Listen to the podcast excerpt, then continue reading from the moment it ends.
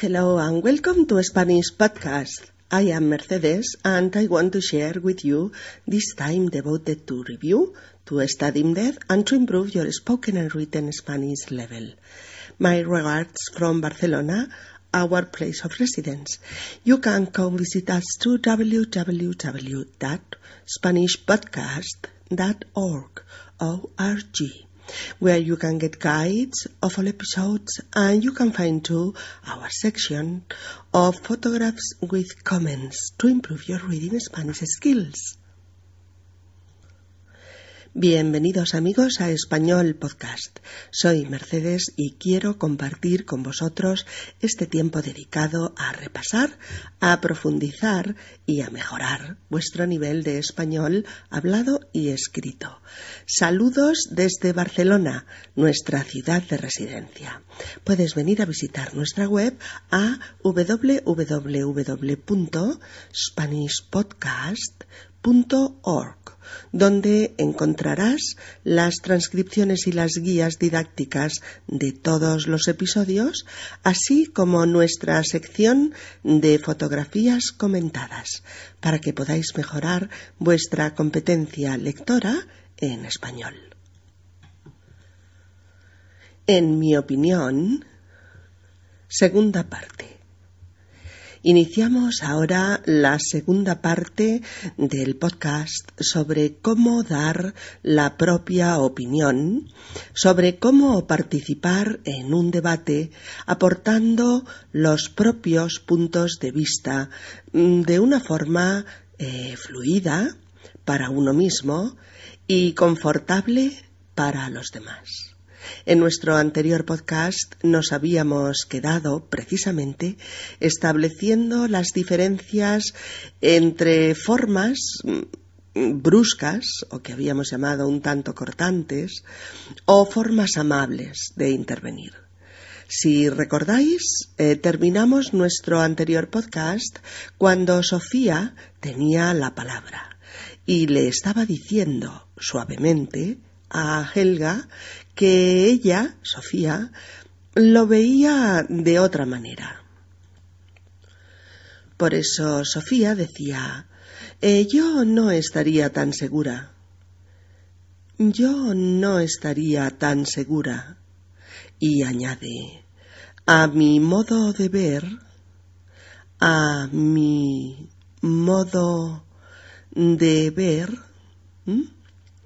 eh, estas tres expresiones que vamos a dar a continuación son similares para hacer una introducción que quiere decir que vamos a dar nuestra opinión.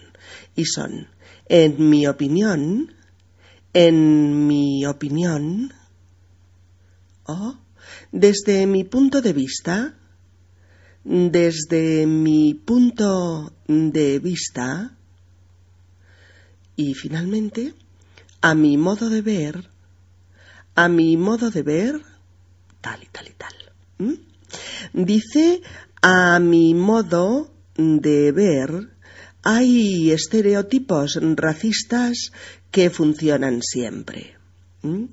Esta es una frase pues un tanto general y por eso el profesor le pide un poco más mm, de precisión. José María le pregunta ¿Qué quieres decir exactamente? ¿Qué quieres decir exactamente? ¿Podrías especificar un poco más? ¿Podrías especificar un poco más? Y Sofía Mm, se decide a especificar introduciendo su frase con lo que quiero decir es que... ¿Veis? El profesor pregunta ¿qué quieres decir exactamente? Y Sofía, lo que quiero decir es que es que hay una tendencia a culpar a los inmigrantes de los males del país. Los males, M-A-L-E-S, el plural de mal, los males son las cosas malas que pasan y pone el ejemplo del robo del bolso. ¿Recordáis? José María insiste.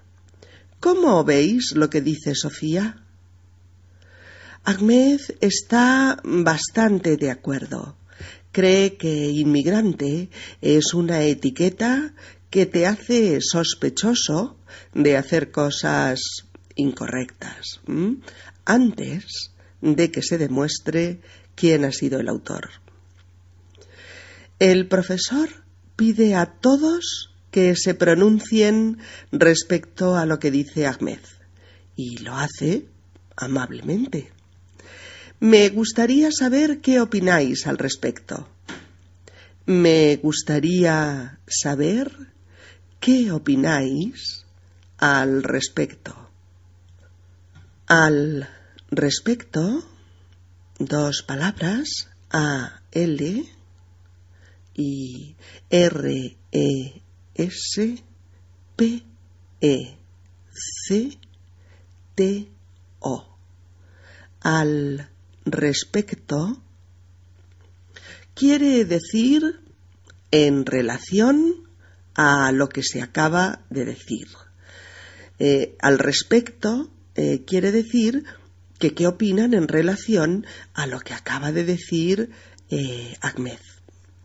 Al respecto aquí entonces es ¿qué opináis en lo que se refiere al tema que expone Ahmed?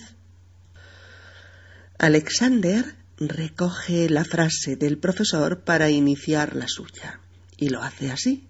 Respecto a lo que dice Ahmed, creo que es exactamente así.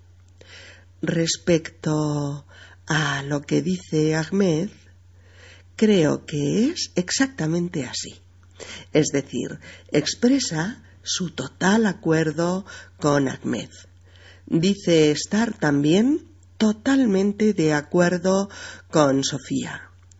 Y dice además que también coincide con Ahmed en lo de ser sospechosos a priori. Sin embargo, a Sonia, nuestra amiga polaca, le parece un poco radical el planteamiento. Por eso dice, yo matizaría un poco. Yo matizaría un poco. Eh, matizar un poco es eh, precisar un poco más. Eh, ella dice que no es tan general esta actitud, que no todo el mundo tiene esa actitud hacia los inmigrantes y que hay muchísima gente que te ayuda, que es tolerante, abierta. Y Brigitte dice, por supuesto, por supuesto. Por supuesto, en español es como decir, claro que sí, claro que sí, o es muy cierto, o seguro. Eh, se dice mucho este por supuesto, ¿vale? Eh, pero añade pero, pero, P-E-R-O, pero, lo usa para introducir precisamente un matiz distinto, un aspecto diferente, eh, una cuestión que no es exactamente igual que la que se estaba hablando. Eh, y dice, pero hablamos de tendencias generales. Mm, tendencia eh, como, como, una inclinación a hacer o a pensar algo por parte de un sector de la población. Cuando José María pregunta ¿A qué os estáis refiriendo? ¿A qué os estáis refiriendo. Esta es la forma eh, típica de preguntar sobre qué aspecto concreto se está hablando. Y lo podemos eh, expresar con este tipo de frases. La que acabamos de decir, ¿a qué os estáis refiriendo? ¿O de qué habláis concretamente? de qué habláis concretamente.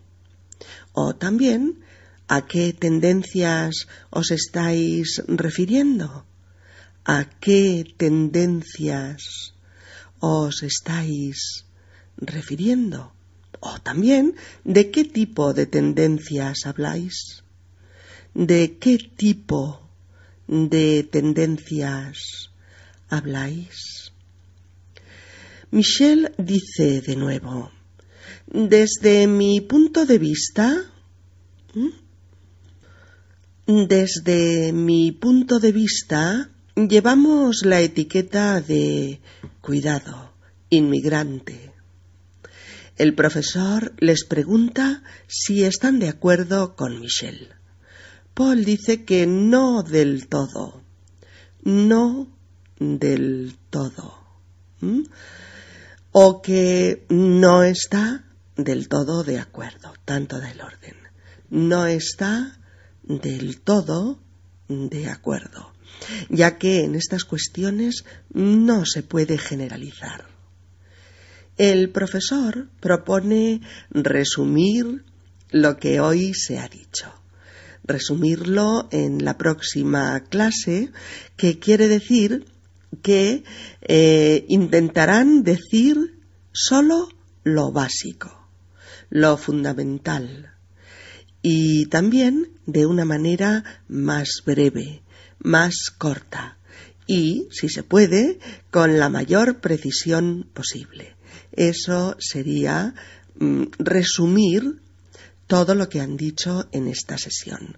Decir lo básico, lo fundamental, más breve, más corto y más preciso. ¿De acuerdo? Elga en el último momento pregunta, ¿podría añadir un matiz? ¿Podría añadir un matiz? ¿Un matiz? ¿Podría añadir un matiz? Y el profesor le dice que adelante, que lo añada. Elga dice que en su caso la gente es fenomenal con ella, que tiene amigos españoles, que se lo pasa muy bien y que no tiene especiales problemas por ser de otro país. Ahmed añade cuando ya se levantan para marcharse, hay casos y casos, que es una forma de decir en español que hay casos, situaciones, mm, circunstancias de todo tipo. Casos como el de Elga y casos como los que ellos decían, de desconfianza hacia el inmigrante. Bien, pues resumiendo también nosotros un poquito, eh, vamos a, mm, a intentar repasar un poquito más rápidamente todas las formas posibles que hemos visto mm, para preguntar en este caso para animar a los presentes, a las personas que están allí, a participar. Y estas formas, las formas para animar a participar o para preguntar, serían Vamos a opinar sobre un tema. Vamos a opinar sobre un tema. Vamos a opinar sobre si creemos que la sociedad española es o no racista. Vamos a opinar sobre si creemos que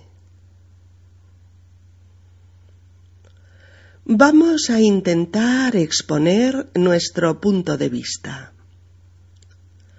Vamos a intentar exponer nuestro punto de vista. Vamos a escuchar a los otros y a debatir con ellos. Vamos a escuchar a los otros y a debatir con ellos. podéis hablar en general. Podéis hablar en general. O podéis hablar de vuestra propia experiencia. O podéis hablar de vuestra propia experiencia. ¿Qué os gustaría decir? ¿Qué os gustaría decir? ¿Qué pensáis sobre lo que dice Ahmed? ¿Qué pensáis sobre lo que dice Ahmed?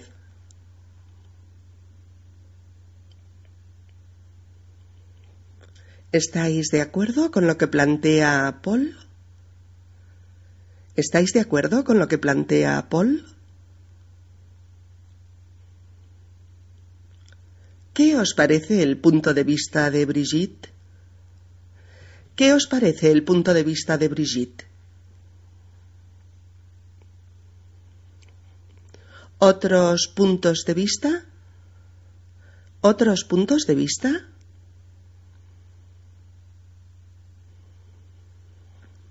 ¿A qué te refieres cuando dices experiencia? ¿A qué te refieres cuando dices experiencia? ¿Qué quieres decir exactamente? ¿Qué quieres decir exactamente? ¿Podrías especificar un poco más? ¿Podrías especificar un poco más? ¿Cómo veis lo que dice Sofía? ¿Cómo veis lo que dice Sofía? Me gustaría saber qué opináis al respecto. Me gustaría saber qué opináis al respecto.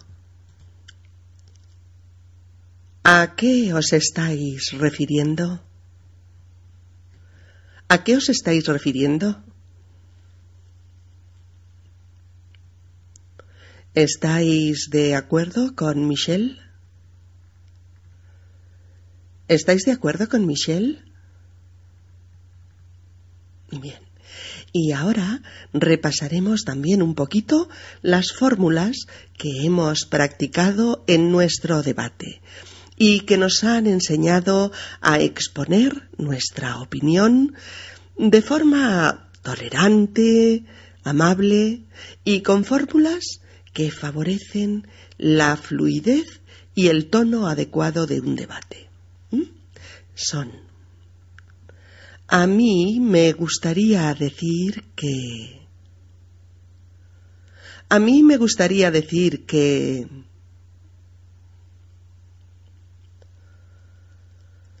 Me gustaría decir que...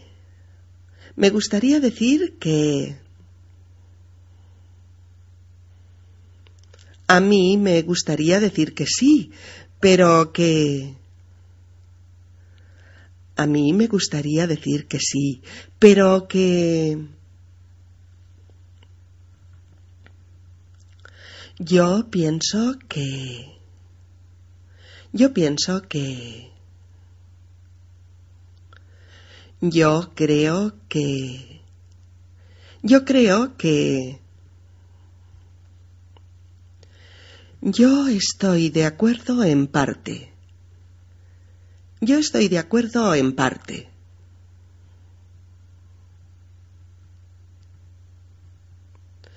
Estoy de acuerdo en que... Estoy de acuerdo en que... Pero no estoy de acuerdo en que... Pero no estoy de acuerdo en que... A mí me parece que... A mí me parece que... Bueno, en realidad creo que... Bueno, en realidad creo que... Me refiero a que... Me refiero a que... A mí me gustaría añadir otro punto de vista. Yo creo que... A mí me gustaría añadir otro punto de vista. Yo creo que... Yo no estoy del todo de acuerdo. Creo que... Yo no estoy del todo de acuerdo. Creo que... Yo no estaría tan segura. A mi modo de ver, yo no estaría tan segura. A mi modo de ver. Mm, sí, pero creo que... Sí, pero creo que... Sí, es cierto, pero también lo es que... Sí, es cierto, pero también lo es que...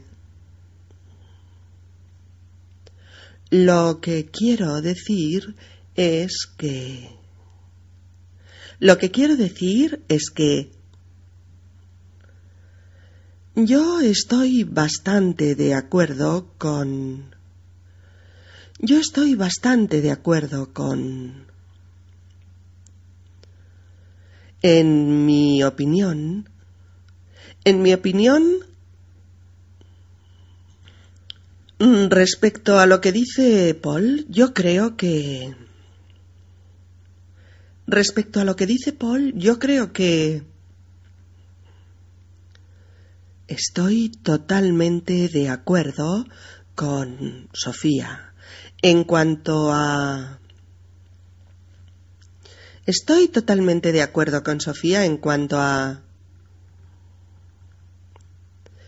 También coincido con Elga en lo relativo a... También coincido con Elga en lo relativo a... Yo matizaría un poco. Yo matizaría un poco. No todo el mundo... No todo el mundo... Por supuesto, pero creo que... Por supuesto, pero creo que... Desde mi punto de vista, desde mi punto de vista, podría añadir un matiz.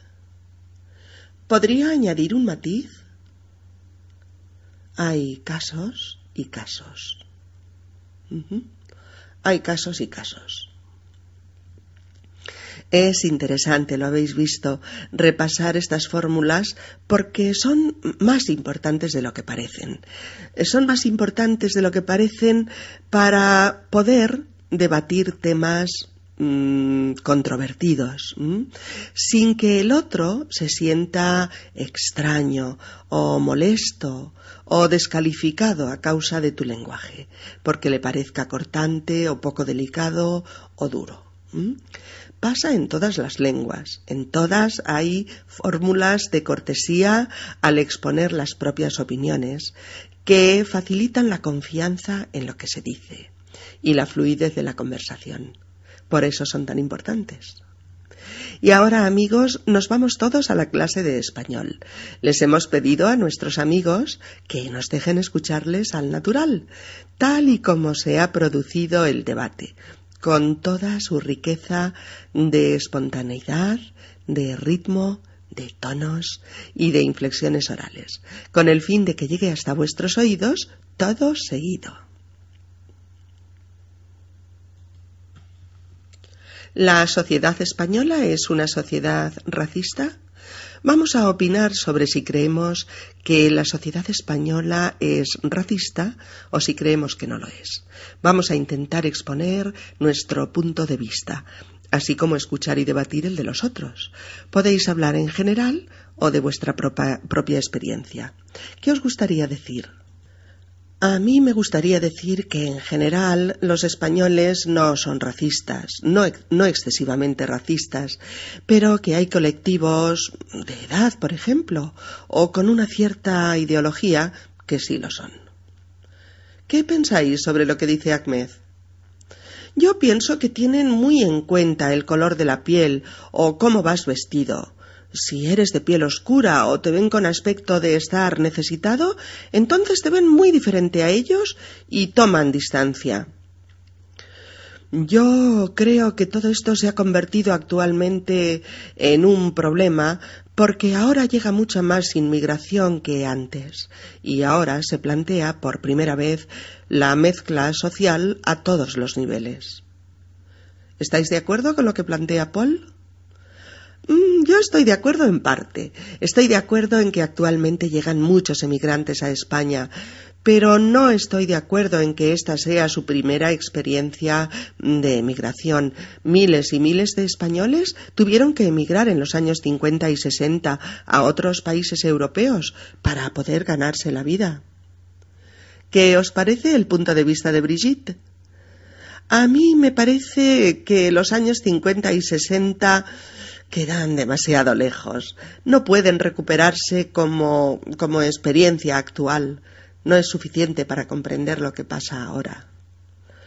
Eh, bueno, en realidad los sesenta quedan lejos para nosotros, pero no para los abuelos de los jóvenes españoles, que son los que realmente emigraron.